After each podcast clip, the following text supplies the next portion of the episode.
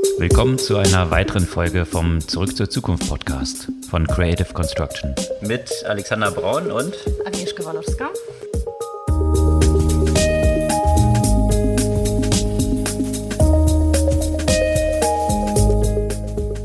Was gab's Neues letzte Woche? Gab es denn eigentlich was anderes als die Geschichte rund um GameStop und die Konsequenz für die Börse, für die Neo-Broker? Also eigentlich hat das total die Diskussion in den Tech-Medien dominiert. Absolut. Ich hatte auch das Gefühl, dass es kaum was anderes gab vergangene Woche. Und wenn man dann aber so ein bisschen reinschaut, gab es jede Menge sehr spannender Nachrichten. Aber natürlich war die ganze Nachrichtenlage natürlich so dominiert durch dieses Thema, was ja auch richtige Verwerfungen rund um die Welt so nach sich gezogen hat. Und das werden wir ein bisschen ausführlicher heute erläutern. Mhm. Was gab es denn außerdem? Ja, außerdem, was ziemlich unter den Teppich gefallen ist, sind interessante Quartalzahlen gewesen von vielen großen Unternehmen, von Tesla über Microsoft bis Apple, die bahnbrechend waren, also zumindest von den letzten zweien. Tesla war so ein bisschen durchwachsen, aber von daher ist das aber ziemlich diesen anderen Turbulenzen in den Märkten zum Opfer gefallen. Und nicht nur ganz großen haben Zahlen angekündigt. Es gab ja auch interessante Informationen zu den Zahlen von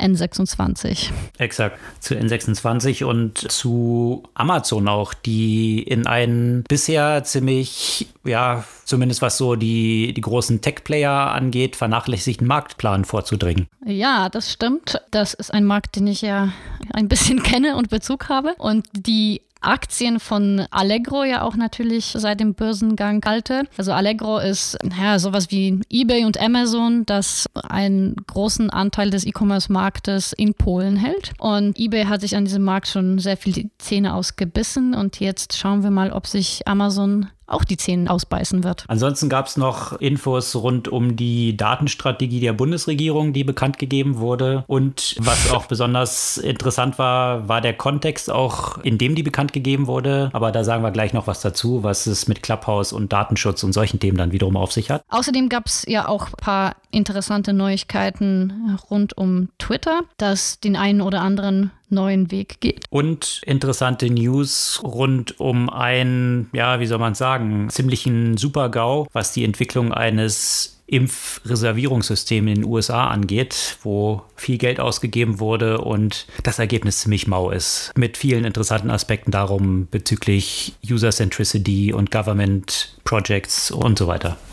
Bevor wir da in die Tiefe einsteigen der News, hier nochmal der Hinweis, unseren Podcast kann man natürlich auf all den gängigen Podcast-Plattformen abonnieren. Und dann landet die neue Folge ja immer sehr früh am Dienstag in euren entsprechenden Apps. Und außerdem kann man uns auch äh, diese Woche wie immer am Dienstag um 20 Uhr live auf Clubhouse hören und mit uns über die Neuigkeiten ja auch diskutieren. Und da wird sicherlich eine ganze Menge zu diskutieren geben am Dienstagabend, weil die Story, die natürlich die Welt und die Märkte bewegt hat, GameStop und alles, was da so dranhängt, auch noch ihre Schatten vorauswirft und noch sicherlich viele Konsequenzen haben wird für eine Menge von Playern. Robinhood und Trade Republic da als Neo-Broker wahrscheinlich die prominentesten, die so ins Kreuzfeuer gekommen sind. Aber vielleicht umreiße ich noch mal kurz, was dort überhaupt vorgefallen ist. Ich was meine, bisher ja geschah.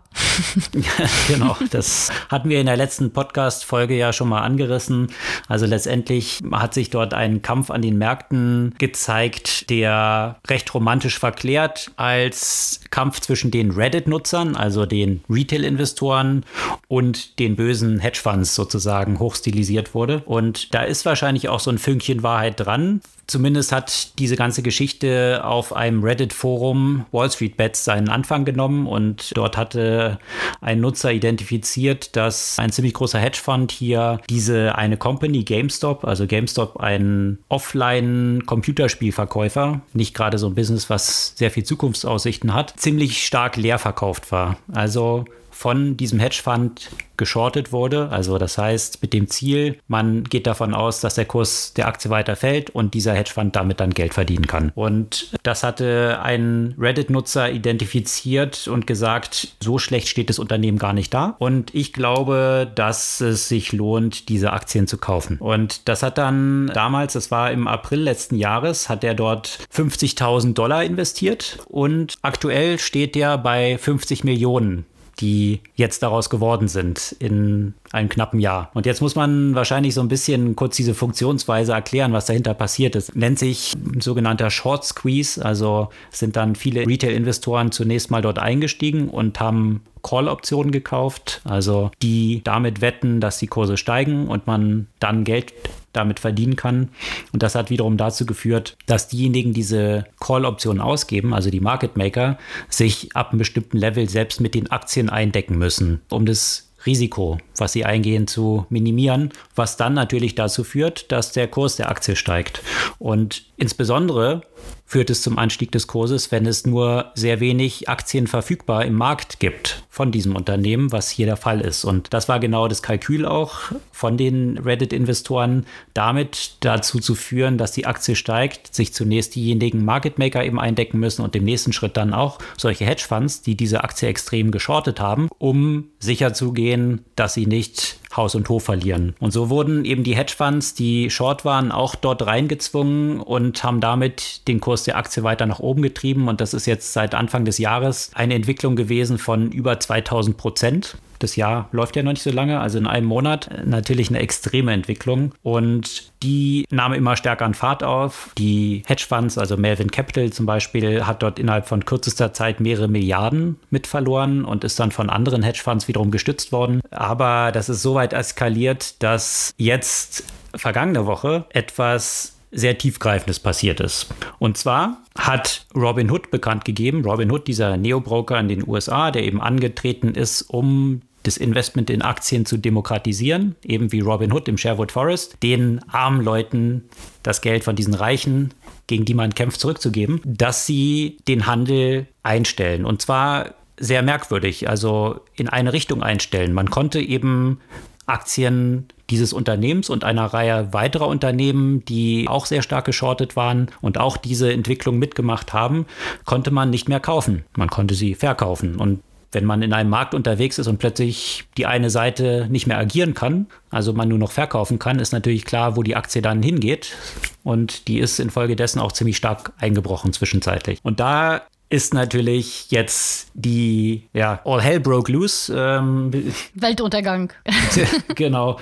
Hat zu einer extremen Empörung unter diesen ganzen Retail-Investoren geführt. Die App-Bewertungsseite, entsprechend im Google App Store, ist pro Minute mit Tausenden von Ein-Sterne-Bewertungen geflutet worden, sodass innerhalb kürzester Zeit Robinhood mit durchschnittlich nur noch einem Stern bewertet war. Und worüber haben die sich aufgeregt? Die haben sich darüber aufgeregt, dass sie vermuten, dass Robinhood, die ja das Geld damit verdienen, dass sie diesen Orderflow quasi an große Hedgefonds unter anderem, also wie Citadel, auch weiterverkaufen, dass sie wahrscheinlich mit diesen Hedgefonds unter einer Decke stecken.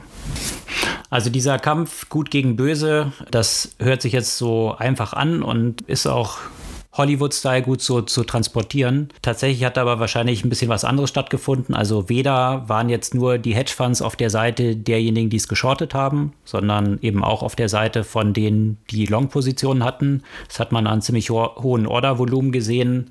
Das ist der eine Punkt. Und der andere Punkt ist, weswegen Robinhood diese Unterbrechung in diese eine Richtung durchgesetzt hat, ist höchstwahrscheinlich auf regulatorischen Anforderungen zurückzuführen.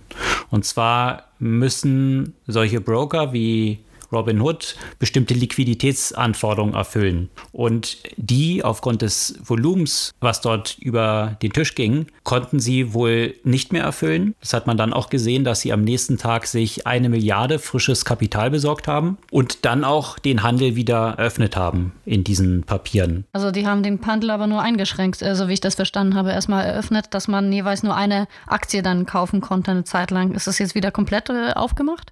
Ich weiß nicht, ob es unterdessen wieder komplett komplett geöffnet ist, aber zumindest war das erstmal genau in dieser Richtung limitiert. Und das hat natürlich jetzt auch zu großen politischen Verwerfungen geführt und zwar über alle Lager hinweg. Also von Alexander Ocasio-Cortez, die getwittert hat, dass hier dringend notwendig jetzt Ermittlungen eingeleitet werden müssen gegen Robin Hood, bis hin zu Ted Cruz, der das Gleiche verlangt. Und plötzlich haben sich Ted Cruz und Ocasio-Cortez retweetet. Das ist ja auch mal, glaube ich, ein bisher noch nie vorher dagewesenes Phänomen, dass sie mal einer Meinung sind und beide ziemlich polemisch eben auf dieser Story geritten sind, dass, dass hier eben Märkte eingeschränkt werden oder dass hier der kleine Mann oder die kleine Frau hier von den Hedgefonds wieder platt gemacht wird. Man muss ja auch sagen, wo auch immer genau die Wahrheit liegt, es ist ja sicherlich die Problematik der Kosten dieser Transaktionen ist sicherlich äh, ein Aspekt, aber wenn man sich natürlich den Namen Robin Hood gibt, dann ist es ein ziemliche PR-Katastrophe,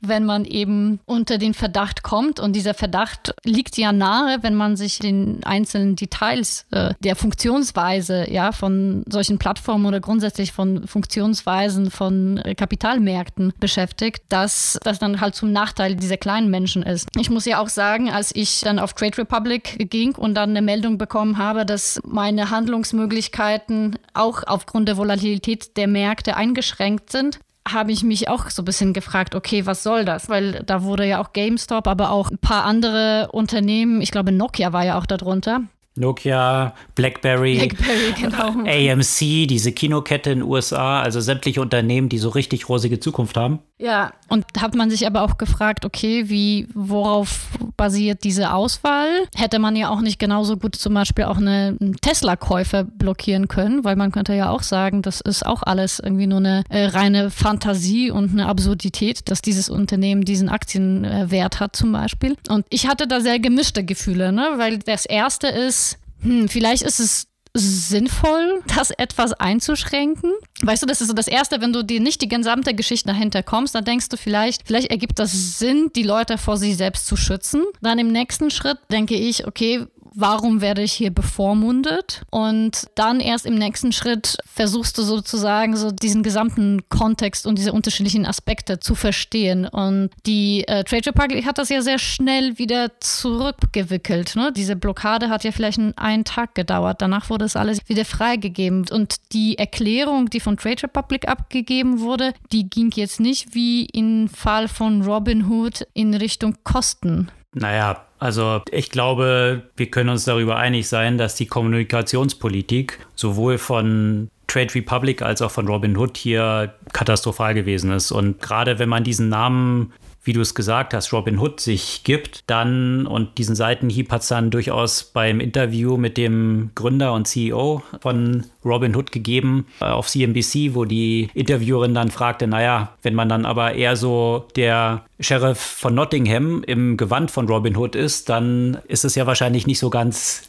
der Marke zuträglich. Und das ist tatsächlich eben, die Erklärung war, war natürlich sehr, sehr schlecht. Also wenn man sich dann gerade als diejenigen, die eben auf diesen Reddit-Foren unterwegs sind, so ein bisschen mit dem Geschäftsmodell von Robinhood auskennt, also dass sie das Geld eben damit verdienen, dass sie Orderflow zu großen Institutionellen schaffen, dann stellt sich natürlich umso mehr die Frage, okay, who's the customer? Sind wir die Kunden oder sind wir das Produkt, was verkauft wird und unsere Daten, unser Handelsvolumen? Und dann liegt natürlich natürlich der Schuss schnell nahe zu sagen, okay, anscheinend sind die als Robin Hood mit den Hedgefonds unter einer Decke. Und wenn man das halt so schlecht kommuniziert, kann man das natürlich annehmen. Jetzt ist natürlich aber gleichzeitig auch das Problem, wenn du als Unternehmen wie Robin Hood quasi in eine Liquiditätsproblematik läufst. Wie offen möchtest du das natürlich dann auch kommunizieren? Möchtest mhm. du sagen, wir müssen jetzt hier diesen Handel einstellen, weil unsere Liquiditätsschieflage entsteht? Ist natürlich auch eine kritische Situation. Und deswegen kann man es einerseits vielleicht auch wiederum ein bisschen nachvollziehen, dass sie dort jetzt nicht so super offen kommuniziert haben. Gleichzeitig ist es natürlich äh, aber auch die Frage, ob dann sie nicht auch ihre Kundschaft auf ihre Seite hätten holen können, wenn sie es klar erklärt hätten und mhm. sagen, hier gibt es im Hintergrund eben mit Clearinghouse, was dort dahinter steckt, dann bestimmte Liquiditätsanforderungen, die erfüllt werden müssen. Und da kommt man zu diesem eigentlichen Problem, was dahinter steckt. Eine vollkommen antiquierte Infrastruktur, wie eben heute noch so ein Handel abläuft. Ist es wirklich das Problem, das dahinter steht? Also da habe ich ja auch tatsächlich einige Diskussionen mitbekommen. Und kann man das wirklich nur auf diese Infrastruktur zurückführen oder ist es dann doch nicht so, dass die anderen Aspekte da auch eine Rolle gespielt haben. Ne? Da gab es ja auch ein paar Beiträge, die eben auch das Geschäftsmodell von Robinhood und Trade Republic so ein bisschen gleichgestellt haben mit den großen Social-Media-Plattformen, nach dem Motto, wenn du was gratis nutzt, dann bist du wahrscheinlich kein Kunde, sondern du bist das Produkt. Und das gleiche ist ja bei den, letztendlich bei den Neo-Brokern. Du zahlst ja quasi nicht dafür oder zumindest glaubst du, dass du quasi das, das Produkt Produkt ja gratis nutzen kannst, dass du da quasi gratis traden kannst, aber am Ende wird das Geld äh, an einer anderen Stelle verdient. Na, dazu finde ich, gibt es mehrere Aspekte. Also ja, das Geschäftsmodell ist eben letztendlich, die Daten irgendwie weiter zu verkaufen. Bloß es wäre jetzt illusorisch, davon auszugehen, das passt zwar schön in dieses Bild rein von hier die Kleinen gegen die Großen. Es ist aber vollkommen illusorisch davon auszugehen, dass diese ganze Bewegung nur von Retail-Investoren getrieben worden ist. Mhm. Das heißt, wenn die Argumentation ist, dass letztendlich jetzt die Hedgefonds dahinter stecken und diesen Druck gemacht haben, dann ist es eigentlich wiederum ein bisschen merkwürdig, wenn man auch im Handelsvolumen ablesen kann, dass wahrscheinlich viele der Hedgefonds auch long gewesen sind. Also von daher hätten die auch kein Interesse daran gehabt, dass das passiert, was dort passiert ist. Also das passt natürlich schön in diese ganze Argumentation rein. Das, was jetzt tatsächlich dort aber vorgefallen ist, bin ich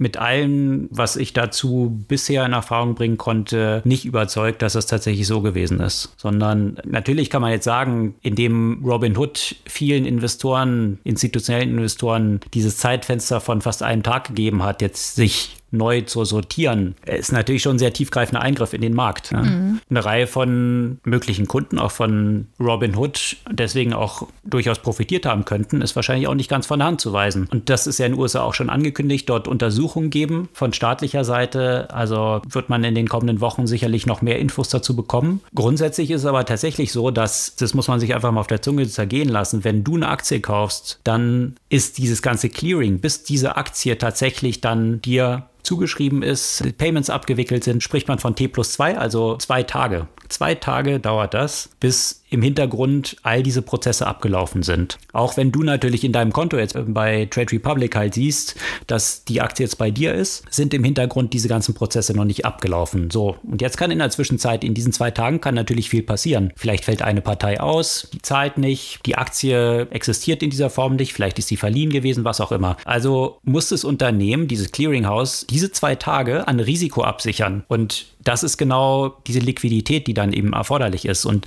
deswegen gab es danach dann gleich natürlich viele Diskussionen, dass man sagt, dieses technologische System mit all diesen Playern dort darin ist halt so antiquiert und die Lösung dafür ist eben Blockchain und Decentralized Finance, weil wenn diese ganzen Trades auf einer Blockchain stattfinden und diese Aktien eben Tokens sind, dann findet das Ganze in Realtime statt, also sofort. Du hast kein Clearinghouse mehr drin, die Aktie wird dir sofort zugesichert. All diese Probleme, die jetzt dort auftreten, würden dort in diesem Kontext nicht auftreten. Und das hat natürlich dann auch gleich dazu geführt, dass Elon Musk Bitcoin in seine Profilbeschreibung mit aufgenommen hat und dementsprechend Bitcoin nach diesem Move auch mal wieder um 8% nach oben geschossen ist. Also letztendlich hat es eine ganze Menge von sehr interessanten Diskussionen jetzt angestoßen, die sicherlich noch nicht abgeschlossen sind. Anyway, vielleicht so viel zu dem Thema, was sicherlich noch uns ein paar Folgen ab und zu wieder mit einzelnen Aspekten beschäftigen wird. Vor dem Hintergrund sind aber viele andere Themen dann unter den Teppich gefallen. Also eben hatten wir ja vorhin schon erwähnt, sehr gute Quartalszahlen zum Beispiel von Microsoft und von Apple, die bekannt gegeben wurden. Die Aktien haben sich dann aber so gut wie gar nicht bewegt, weil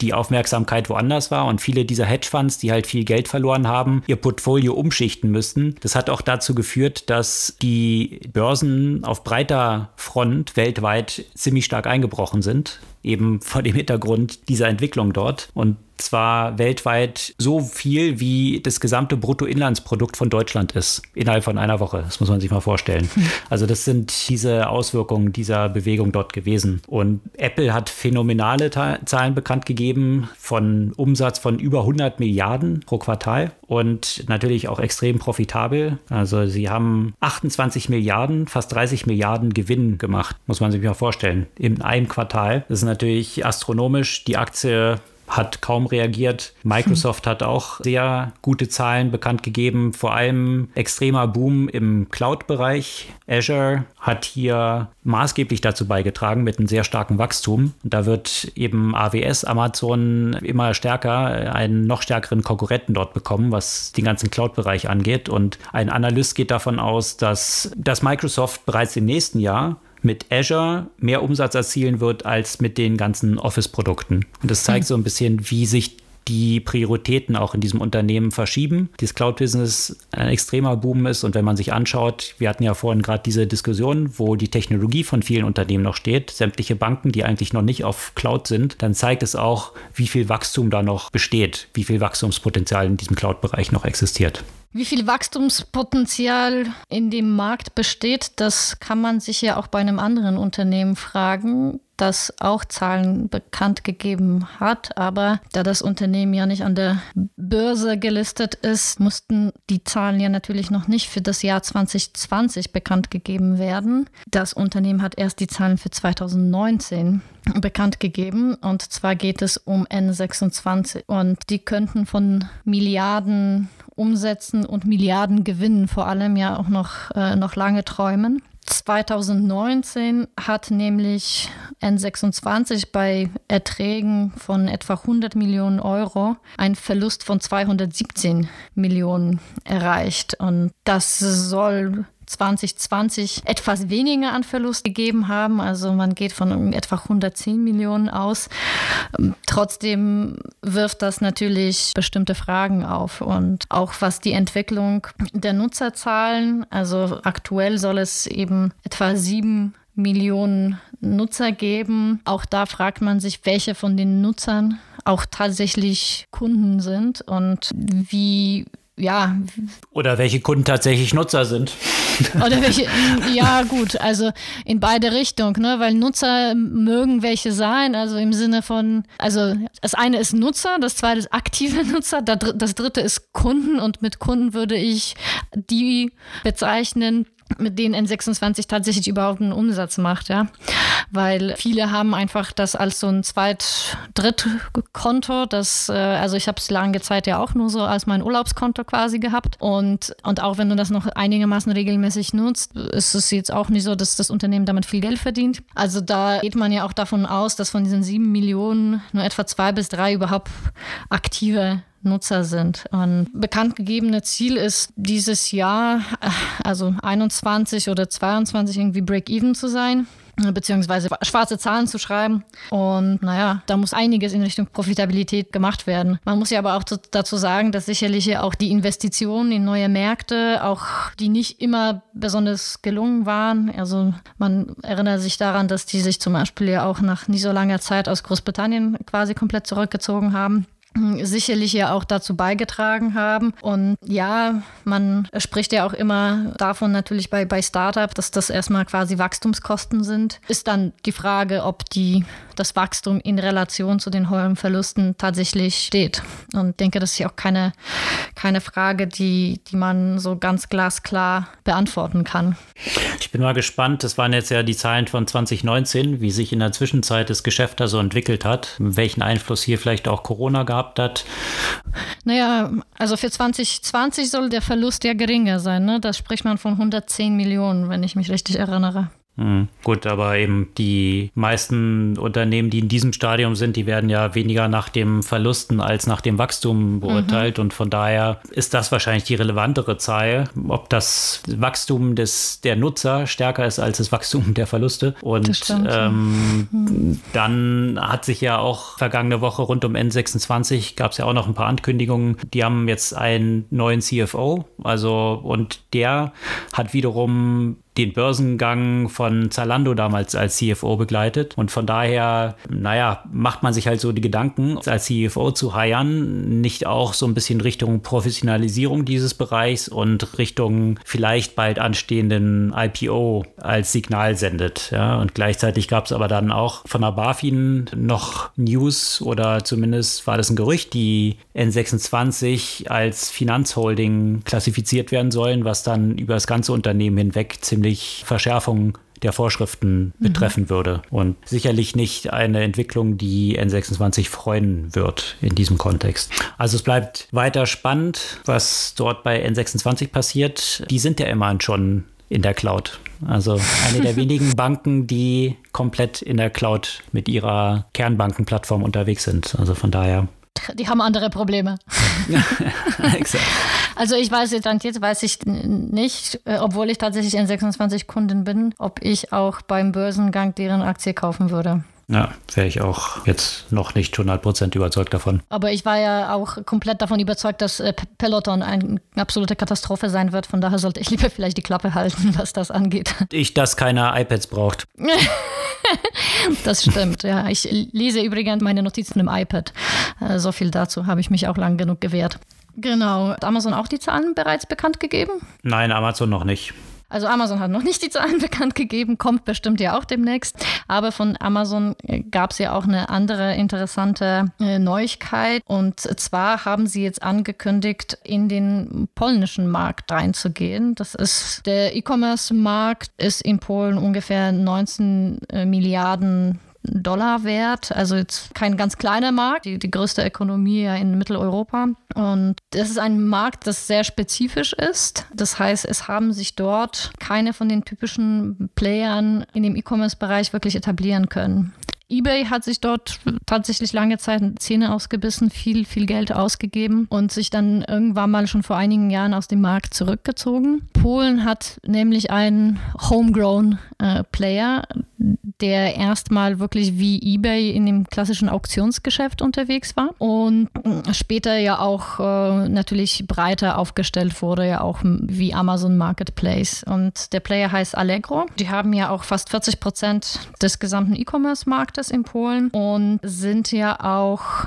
Mitte letzten Jahres an die Börse gegangen. Also eine der größten Börsengänge in diesem Umfeld letzten Jahres. Ich glaube, der größte auch polnische Börsengang in Technologie äh, sowieso. Und Amazon ist dort zwar seit einer Weile vertreten, aber in einer anderen Funktion. Und zwar gibt es ja in Polen zehn Logistikzentren, die aus denen ja die ganze europäische Delivery ein Stück weit äh, gesteuert wird, aber bisher eben nicht im B2C-Business unterwegs. Und das soll sich demnächst ändern. Seit dem 27. Januar, also seit ein paar Tagen, können sich schon mal die Merchants äh, dort anmelden. Wann es genau in Richtung Endkunde startet, schauen wir mal. Ich bin jetzt gespannt, inwiefern deren Mehrwert auf den Markt sein wird, dass sie auch natürlich solche Produkte wie, wie Amazon äh, Prime Video zum Beispiel, aber auch die äh, Smart Speaker, ob sie auch vielleicht dafür entscheidend werden, dass Amazon sich auf diesem Markt besser positionieren kann als die bisherigen, die das versucht haben. Auf jeden Fall ging die Aktie von Allegro erstmal ordentlich nach unten. Schauen wir mal, bin ich sehr gespannt, auf jeden Fall. Bin ich auch gespannt, ob es Amazon schafft, diesen Markt zu knacken. Wenn ein Player, dann wahrscheinlich die mit äh, der entsprechenden Macht und du es halt beschrieben hast, auch den möglichen Netzwerkeffekten. Aber mal gucken, ob das äh, in Polen dann auch klappt. Die Quartalzahlen von Amazon kommen übrigens am 2. Februar, also wenn ihr das jetzt am Dienstag hört, heute Abend nach dem Börsenschluss werden die Quartalzahlen von Amazon bekannt gegeben und da kann man natürlich auch auf ein Feuerwerk warten. Äh, jetzt gerade in, in der Corona-Zeit, wo die Umsätze wahrscheinlich in astronomische Höhen gestiegen sein werden. Die Frage ist jetzt nur, ob die fantastischen Prognosen, die es dort bezüglich der Umsätze gibt, von der noch fantastischen Realität geschlagen werden können und Amazon diese Ergebnisse dann noch übertrifft und das positiv sich auf den Kurs auswirkt, aber in dem allgemeinen Umfeld der Börsenunsicherheit gerade, wie eingangs beschrieben, wird man sehen, ob sich das dann auf den Kurs auswirkt.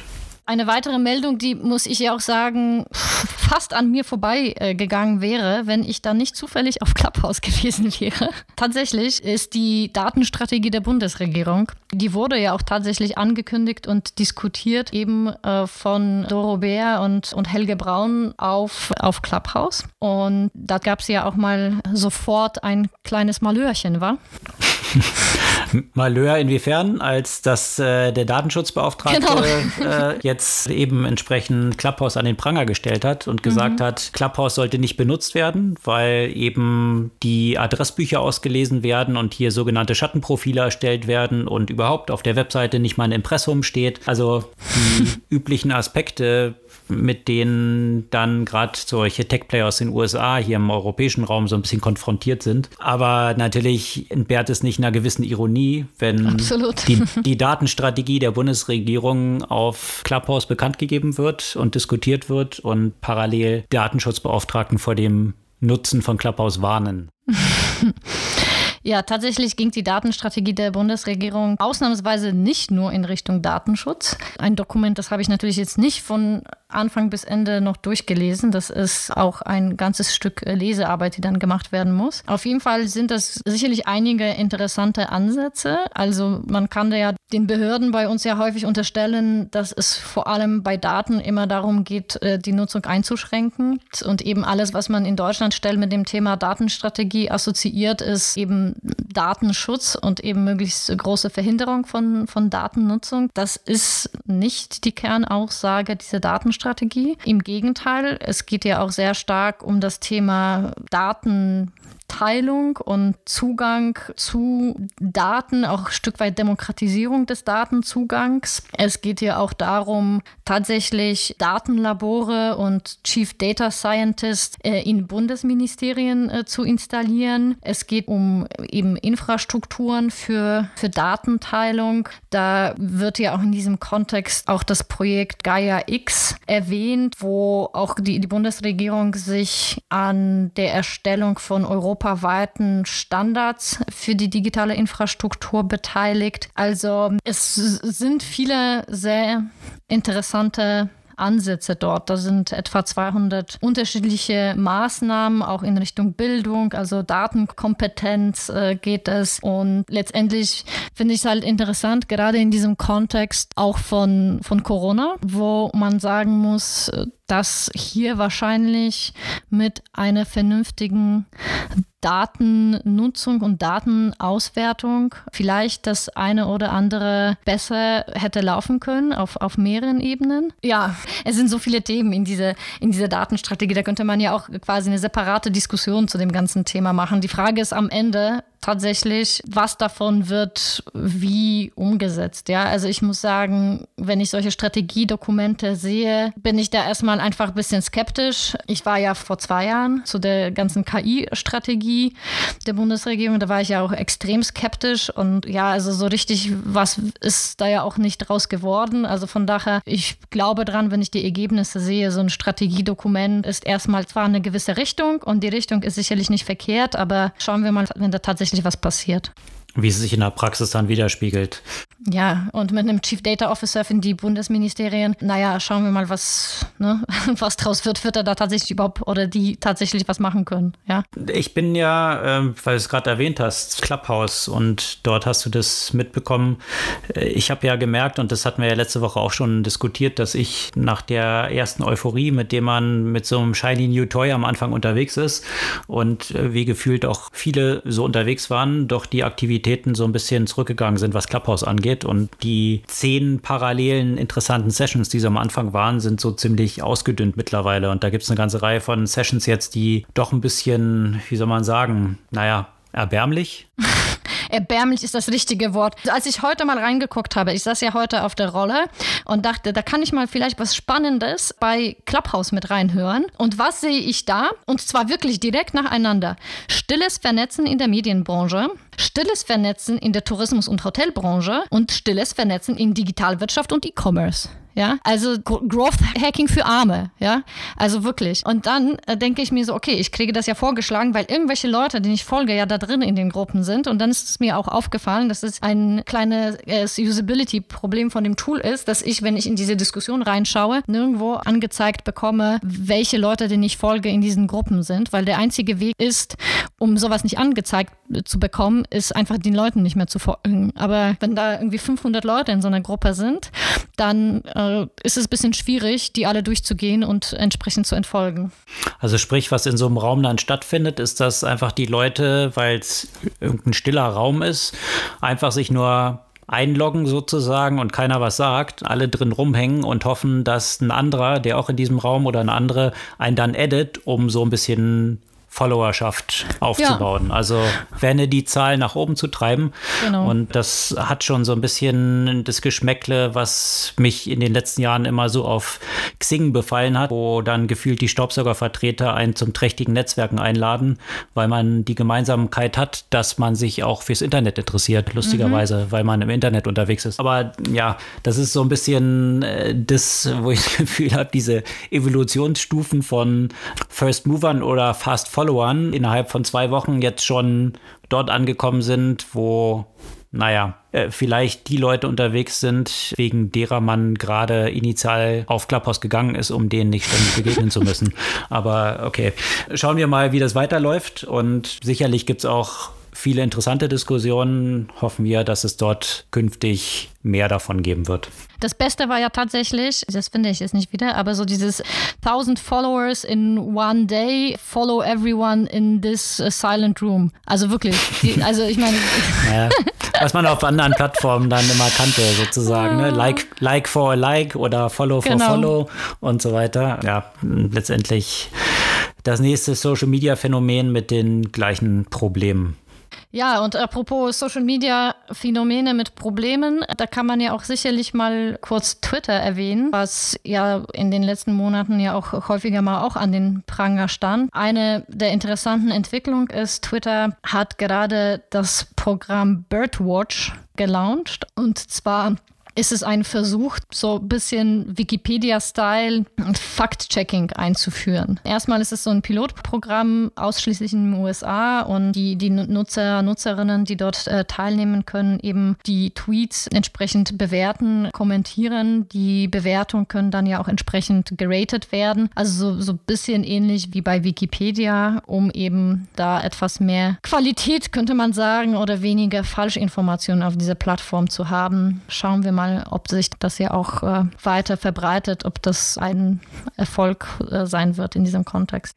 Ja, von Twitter gab es in der letzten Zeit eine ganze Reihe von Nachrichten, die so eine gewisse Dynamik zeigen, was man von Twitter jetzt ja, wenn man sich die letzten Jahre so anschaut, nicht unbedingt so sagen kann doch eher so seitwärts gegangen, was dort Weiterentwicklungen angeht.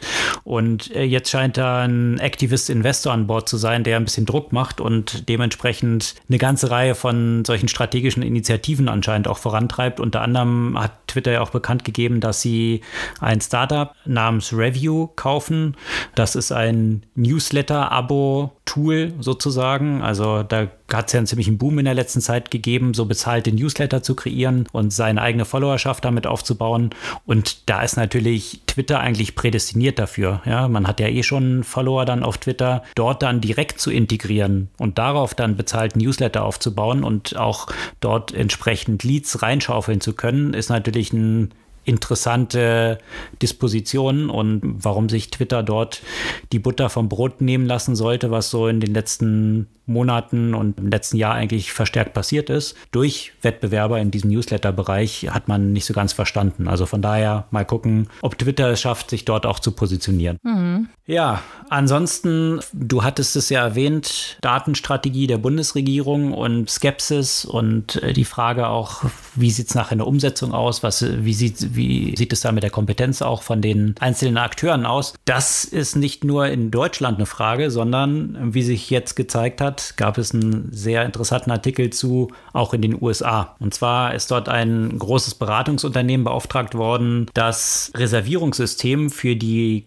Covid-Impfungen aufzubauen und hat dort sage und schreibe 44 Millionen für bekommen und ein System anscheinend auf die Beine gestellt, was vorne und hinten nicht funktioniert, dass viele Kliniken jetzt wieder auf Papier umsteigen und tatsächlich stehen einem die Haare zu Berge, wenn man das liest, wo halt absolute Basics von User Experience und was natürlich auch die Zielgruppe ist und die absolut nicht berücksichtigt worden sind. Und eine interessante Fragestellung, die hier natürlich besonders hinzukommt. Zunächst betrifft es ja was die Impfprogramme angeht, hauptsächlich ältere Menschen und auch irgendwie marginalisierte Communities, die nicht zwangsläufig den besten Zugriff zum Internet haben und vielleicht dort auch nicht so super gut mit umgehen können. Und das hat natürlich jetzt auch nochmal zu einer bestimmten Diskussion rund um ja diese digitale Benachteiligung von mhm. bestimmten Gruppen und diesen Digital Divide, der sich dort auftut, der hier nochmal verstärkt wird und sich daran auch ausprägt, äh, gezeigt. Und wie natürlich auch solche großen Softwareprojekte im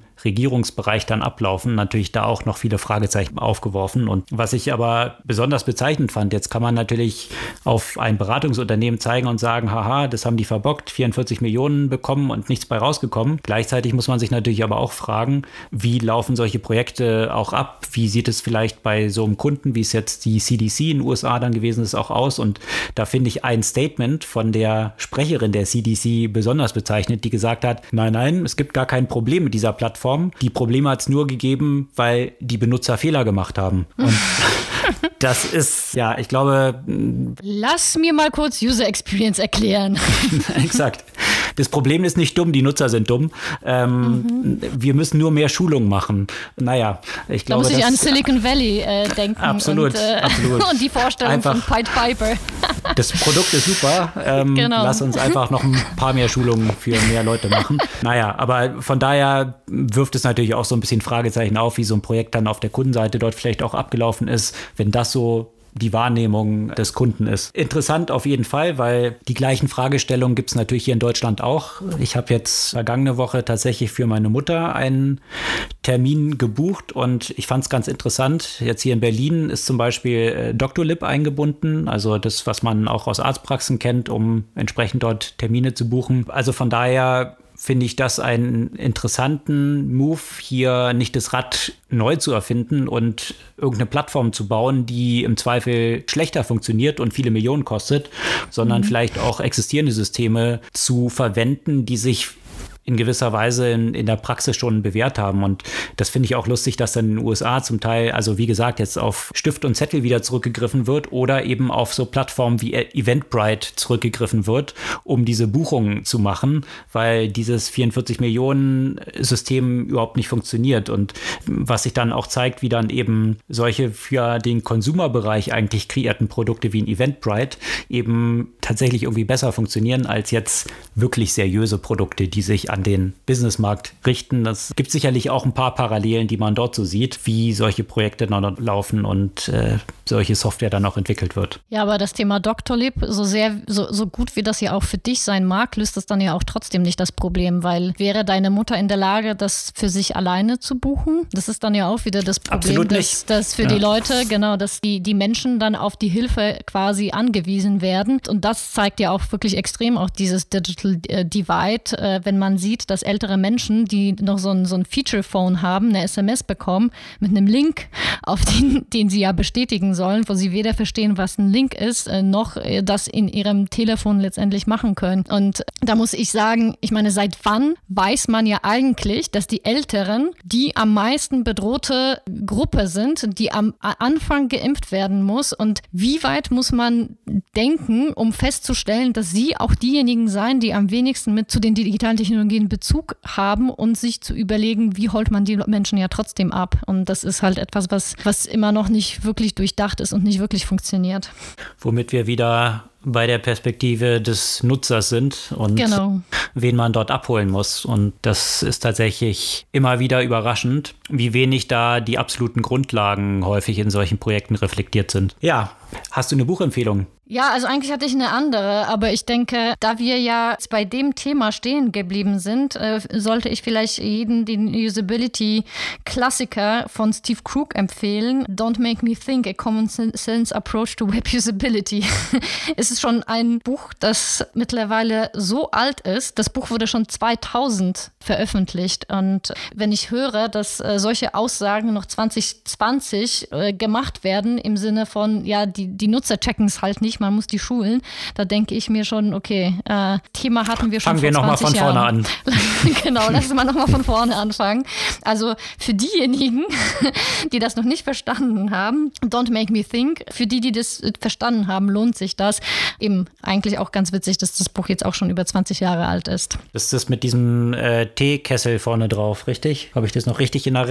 Nein, das ist das von Don Norman, The Design of Everyday Things, von dem du sprichst. Aber den Don okay. Norman würde ich natürlich auch empfehlen. Genau so ein Klassiker, den man noch dazulegen kann. Ne? Ja, plus der ist ja auch selbst mittlerweile deutlich über 80 und schreibt ja auch sehr viel dazu, wie wenig eben unsere Technologien auf die älteren Menschen, die dann doch so einen hohen Anteil in der Gesellschaft ja darstellen, ausgerichtet sind. Also auch dieses Buch würde ich empfehlen.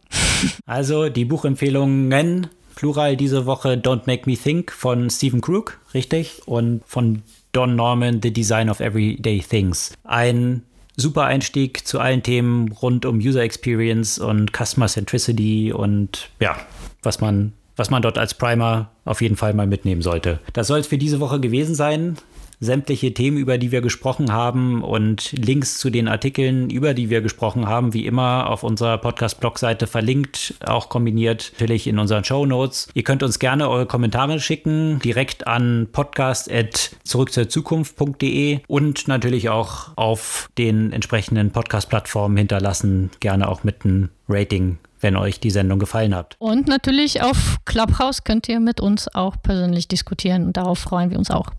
Exakt. Am Dienstagabend um 20 Uhr auf Clubhouse. Im Unterschied Dazu hoffentlich keinen stillen Raum. Je mehr Beteiligung von euch dabei ist, umso besser. Es gibt sicherlich eine Reihe von Sachen zu diskutieren diese Woche. Aber es gibt Follow für Follow.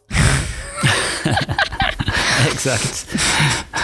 In diesem Sinne, eine schöne Woche und äh, bis Dienstagabend um 20 Uhr oder sonst kommende Woche wieder Dienstagmorgen mit der neuen Folge von Zurück zur Zukunft. Bis dann.